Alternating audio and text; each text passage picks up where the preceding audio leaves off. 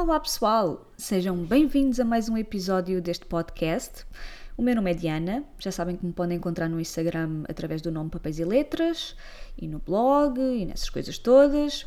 E hoje venho-vos falar do livro que li mais recentemente, que se chama Torto Arado, do autor brasileiro Itamar Vieira Júnior. Está publicado por cá um, pela Leia e foi também prémio Leia em 2018. Um, estava a ver se. Ok. Estava aqui a conferir umas coisas aqui no, no livro para não dizer coisas erradas. Então, foi a minha estreia com este autor. Eh, eu já desde o ano passado que quero, um, tenho assim o objetivo de investir um bocadinho mais na literatura brasileira, não só de ficção, mas de não ficção também. Já tenho alguns livros uh, aqui no Cobo, por exemplo, porque de facto acho que é uma literatura muito rica uh, na nossa língua, na língua portuguesa, não é? Uh, e eu gosto muito de ver estas diferenças não só na história, na cultura, um, no uso da língua, nas expressões que são diferentes das nossas e que são típicas brasileiras, não é? Uh, eu acho que há aqui uma grande riqueza linguística, especificamente agora neste autor, não é? no Itamar Vieira Júnior, mas também na língua, na variante brasileira em geral, não é? E então eu li este livro porque a certa altura, penso eu, ano passado, andava quase toda a gente louca com este livro, que era maravilhoso e tudo mais, e eu pensei, pronto, agora vou ter um, vou ter que o comprar, as pessoas obrigaram-me e eu vou ter que o comprar, não é? E então comprei e finalmente li-o. Uh, como este livro se passa no, no interior do Brasil, uh, pensei, agora está a ficar mais calor, apetece-me ler assim. Eu, eu, não sei se acontece com vocês também, mas eu associo muito uh, determinadas leituras a determinadas alturas da, do ano em relação às estações, ao calor, ao frio. Um, e uma vez que o Brasil é um país quente, não é? Um, pensei, está a ficar calor, está a apetecer-me ler qualquer coisa passada no Brasil ou num país com um clima quente. Um, então foi a altura perfeita para começar este, este torturado. Bom, passando ao livro em si, do que é que o livro trata? O livro trata de duas irmãs esta é a história de duas irmãs chamadas Bibiana e Belonísia. Elas têm um ano de diferença entre as duas, portanto é muito pouco. Uh, e elas as duas são muito próximas. E passa-se num Brasil pós-escravatura, mas ainda muito marcado por ela. E a partir de um acontecimento assim trágico na vida destas duas irmãs, vamos vendo o crescimento de ambas ao, ao longo dos anos, desde, desde crianças até até à idade adulta. Um, e, e, partindo deste ponto central da vida destas duas irmãs, também vamos uh, tomando conhecimento de, de, do que é a vida delas no ambiente em que elas estão inseridos. Porquê? Porque a família delas trabalha numa fazenda e a partir daqui vemos de que forma estes trabalhadores vivem, um, em casas que nunca serão deles, como é que trabalham, um, vemos a dureza e a brutalidade do trabalho, a falta de condições em que vivem. Um, a, portanto, a partir deste centro de, de, da vida familiar destas duas irmãs, partimos para questões maiores que ultrapassam esta questão da, da família e das histórias individuais delas as duas. E o livro, aliás, está, está dividido em três partes. Um, uma é contada pelo ponto de vista de uma das irmãs, uma, a outra parte é contada pelo visto, pelo ponto de vista da outra irmã, e depois temos uma terceira parte que eu não vou dizer uh, sobre de que ponto de vista é que é contada, para vocês, quando forem ler, também serem surpreendidos. E então um, vemos então a, a, vida nesta fazenda, nesta roça, como eles lhe chamam, e apesar de já ser uma altura pós-escravatura, nós não temos propriamente um, um, termo, um termo, não, um tempo definido, uh, não há um ano, não há uma altura definida, não se diz isto passa-se em 1940 ou 50 ou 80, não sabemos, não é? Mas há, há algumas. Um, alguns elementos que são incluídos que nós podemos pensar uh, ou que sugerem que a narrativa se passa determinada, numa determinada altura. Por exemplo, já há televisão, já há uh, carros, há uma Ford rural que eles mencionam algumas vezes quando eles têm que ir sei lá, alguém tem que ir para um hospital ou tem que ir à cidade fazer qualquer coisa e então há uma forte rural na qual eles viajam. Portanto, nós conseguimos localizar mais ou menos a narrativa, mas não há um tempo certo. E apesar de nós sabermos que, que a escravatura já, já acabou, já terminou, um, para quem não sabe, a escravatura no Brasil foi abolida em 1888, mas em termos práticos, para quem trabalha a terra, que é o caso desta família e, e da comunidade onde eles vivem, uh, pouca coisa mudou. Uh, o facto é que por muito tempo após 1888 continuou a haver situações de escravatura, principalmente nestes locais uh, mais rurais, não é? Só que tinha outro nome, não é? Tinha, uh, passou para ser de trabalhos forçados, não é? É um bocadinho.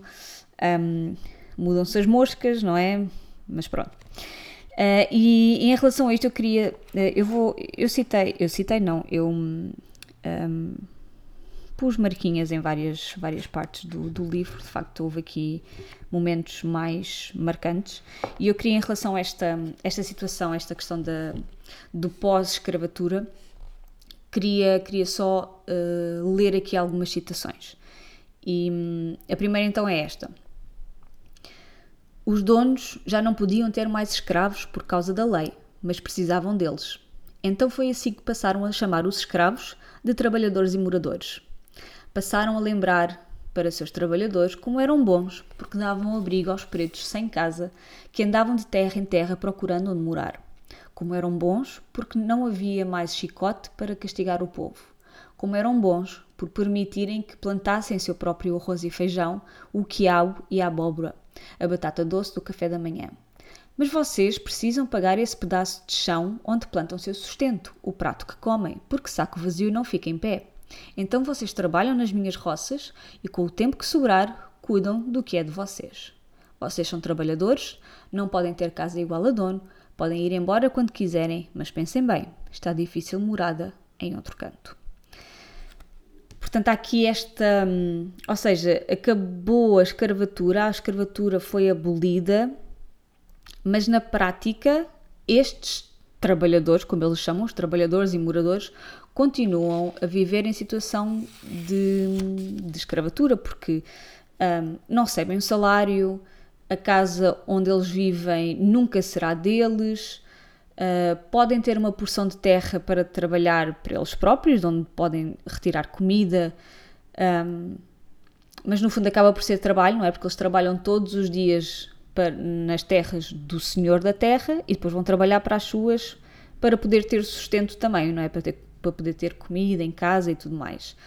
E há aqui esta. Hum, esta sobranceria, não é? Do, do Senhor da Terra, que, que, é, que é tão bom, não é? Que é tão bom que os deixa trabalhar na terra e que os deixa retirar o sustento e que os deixa estar lá a viver, não é? Mas no fundo isto é uma. Quer dizer, é, é ilusório, isto é, isto, é, isto é hipócrita, não é? Não é assim que as coisas funcionam como nós sabemos. Um, mais à frente há ainda uma, uma outra citação em que o narrador diz: Quando deram a liberdade aos negros, nosso abandono continuou. A mesma escravidão de antes, fantasiada de liberdade. Mas que liberdade! Portanto, uh, será que estas, a escravatura acabou? Mas será que estas pessoas de facto são, são livres e são tratadas de forma justa e igualitária? Um, será que têm direitos para além dos deveres, não é? Portanto, estas questões são aqui muito um, uh, referidas, não é? E obrigam-nos a pensar sobre, sobre isto. Um, e eu acho que é um livro muito rico também por, por causa destas, uh, destas questões. Além disso, também vemos o forte sentido de comunidade entre todos aqueles que trabalham na fazenda, de que forma todos estão unidos, não é? Não só pelo trabalho, mas também por exemplo, porque as mulheres ajudam a criar os filhos uns dos outros, ou muitas vezes eh, eles falam aqui nas mães de pegação, que são aquelas mulheres que ajudam nos partos e que depois acabam também por ajudar uh, na alimentação, na criação das outras crianças, quando as mulheres vão trabalhar e tudo mais. Um, e esta comunidade também é feita por causa, ou é unida por causa dos jarés que se organizam e os jarés são uma prática religiosa de matriz africana um, que está presente exclusivamente na região da Chapada Diamantina, que é onde isto se passa, uh, que, é, uh, que está localizada na Bahia. E isto é importante porque o pai delas, as duas, da Bibiana e da Blunísia, uh, é um curador. Portanto, ele acaba. As descrições das cerimónias aqui são muito, são muito ricas e muito descritivas e muito curiosas para quem não conhece, que é o meu caso, estas um, estas práticas religiosas diferentes que acabam por também incorporar um, coisas da Igreja Católica. Portanto, há aqui uma mistura de várias crenças que conflui aqui no Jarez. Portanto, esta comunidade acaba por estar muito unida por várias, uh, devido a várias vertentes, não é? Portanto, na vertente do trabalho, na vertente da criação dos filhos uns dos outros, um, neste jarez, onde, onde a comunidade acaba por se reunir, uh, e também porque todos partilham um bocadinho daquilo que produzem, para que um, nem tudo vá parar também ao senhor da fazenda, porque há aquela questão de uma porcentagem daquilo que eles produzem tem que ser dado ao senhor. Portanto, eles acabam por distribuir um bocadinho que é para essa porcentagem que dão serem menor e todos terem um bocadinho uh, para si. Uh, em relação agora às personagens centrais, não é? A Blunise e a Bibiana, elas as duas são, uh, são muito próximas uma da outra, porque têm um, uma diferença de um ano e isso torna-as de facto muito próximas, mas são muito diferentes a nível da personalidade. Só que estão unidas irremediavelmente a partir de um, do tal momento trágico e marcante na, na infância. E esta relação vai passar por fases diferentes à medida que elas crescem e que outras coisas vão acontecendo, mas é muito tocante seguir os dois, os dois caminhos. E é claro que há momentos em que elas se aproximam, em que se afastam e depois se voltam a aproximar de novo. Há aquelas quesílias normais de irmãs, invejas, essas, esse tipo de coisas, não é? E, e, a partir então desta relação é que se conta a história da comunidade que trabalha nesta, nesta fazenda, que é a fazenda de Água Negra. Uh, estas duas irmãs, um, eu tenho uma irmã, a nossa diferença de idades é um bocadinho maior, nós temos 4 anos de diferença, mas é curioso que a nossa vida não, não, não, teve nada a ver com a vida destas duas irmãs, como é óbvio, não é? Mas a nível emocional é, é curioso ver que muitas das coisas são semelhantes, não é? Um, eu acho que então, se tiverem eh, idades ainda mais próximas, convivências praticamente iguais, não é? Em termos de idade, um, é, eu acho que chama muito esta, eh, esta identificação, digamos assim, nesse sentido, atenção, nesse sentido. É, portanto, eu gostei muito de seguir esta, a história destas duas irmãs. Um, não posso dizer assim muito mais, que é para para não spoiler ninguém, mas de facto hum, é, é, curioso como às vezes nós eh, relacionamos-nos com pessoas que são de família, neste caso irmãos, não é? Que se calhar se não fossem nossos irmãos, fossem pessoas, eh, sei lá, colegas de escola ou de trabalho, se calhar não nos relacionaríamos com eles porque se calhar têm, às vezes são muito diferentes de nós, não é? Mas este, o facto de sermos irmãos e termos esse lado e termos sido criados juntos durante toda uma vida acaba por, eh, por nos unir, não é? E esses laços familiares acabam por ser mais fortes do que às vezes a compatibilidade em termos de personalidade, não é? E isso é muito, é muito curioso e eu gosto de pensar muito neste tipo de coisas. Em relação ao resto, hum, estas pessoas há aqui uma, uma profunda ligação à Terra e há várias imagens simbólicas que se cruzam, eh, nomeadamente a Terra, o sangue e a figura da mulher. E é a mulher que trabalha a terra, a mulher que sangra pela terra, seja pelas condições duras de trabalho, seja pelos homens que as maltratam. é, é a mulher que dá vida a novas vidas, tal como a terra que dá o sustento às pessoas, não é? E que dá comida, neste caso. Um, há esta imagem recorrente de um rio de sangue que corre na terra, e esse rio de sangue poderá ser daqueles que morreram naquela terra, daqueles que pertencem à terra desde o início dos tempos, sejam porque são nativos, sejam porque são descendentes de pessoas tornadas escravas, desde que os portugueses lá chegaram, não é? o sangue que é de Bibiana, que é de Belonísia, que é da sua família, é o sangue individual que se torna coletivo, uma vez que as experiências se repetem e são semelhantes, e é um rio de sangue que é permanente até que as condições se alterem naquela terra uh, que está marcada, uh, uh, não é? E que tem marcas de, das feridas abertas no, no passado e que ainda sangram no presente. Isto foi a interpretação que eu tive em relação a esta, esta questão do sangue e do fio de sangue e do rio de sangue. Portanto, aqui neste livro o foco é claramente o papel e a figura da mulher nas mais variadas facetas, como, como mãe, como avó, como esposa, como irmã, companheiras, trabalhadora, com uma profunda ligação à terra que é quase transcendente e, e espiritual. E hum, eu tenho aqui mais uma citação para, para partilhar convosco em relação a isto. A certa altura, há uma mulher que, um, que diz, deixem-me encontrar aqui, ok. Então há aqui uma delas que começa, um, ela está a falar com, com outra mulher e, e ela diz: Eu fui parida, mas também, fui, mas também pari esta terra. Sabe o que é parir? A senhora teve filhos, mas sabe o que é parir? Alimentar e tirar uma vida de dentro de você uma vida que irá continuar mesmo quando você já não estiver mais nessa terra de Deus? Sou mãe de pegação deles. Assim como apanhei cada um com minhas mãos, eu pari esta terra. Esta terra mora em mim, brotou em mim e enraizou. Aqui. É a morada da terra. Mora aqui em meu peito porque dela se fez minha vida, com meu povo todinho. Vocês podem até me arrancar dela como uma erva ruim, mas vocês nunca irão arrancar a terra de mim. Esta passagem, eu quando li isto, eu acho que li isto várias vezes eh, e parei, porque de facto isto é a terra das mulheres, as mulheres da terra, a terra que é mulher e a mulher que é a terra. Há aqui uma ligação profunda, ancestral, visceral à terra, não é? E a noção de, de parir, de dar a vida. Um, esta, esta referência à mãe de pegação do, de, das outras crianças que vivem ali. Uh, e muitas vezes de, de, homens e mulheres que se tornaram adultos, não é?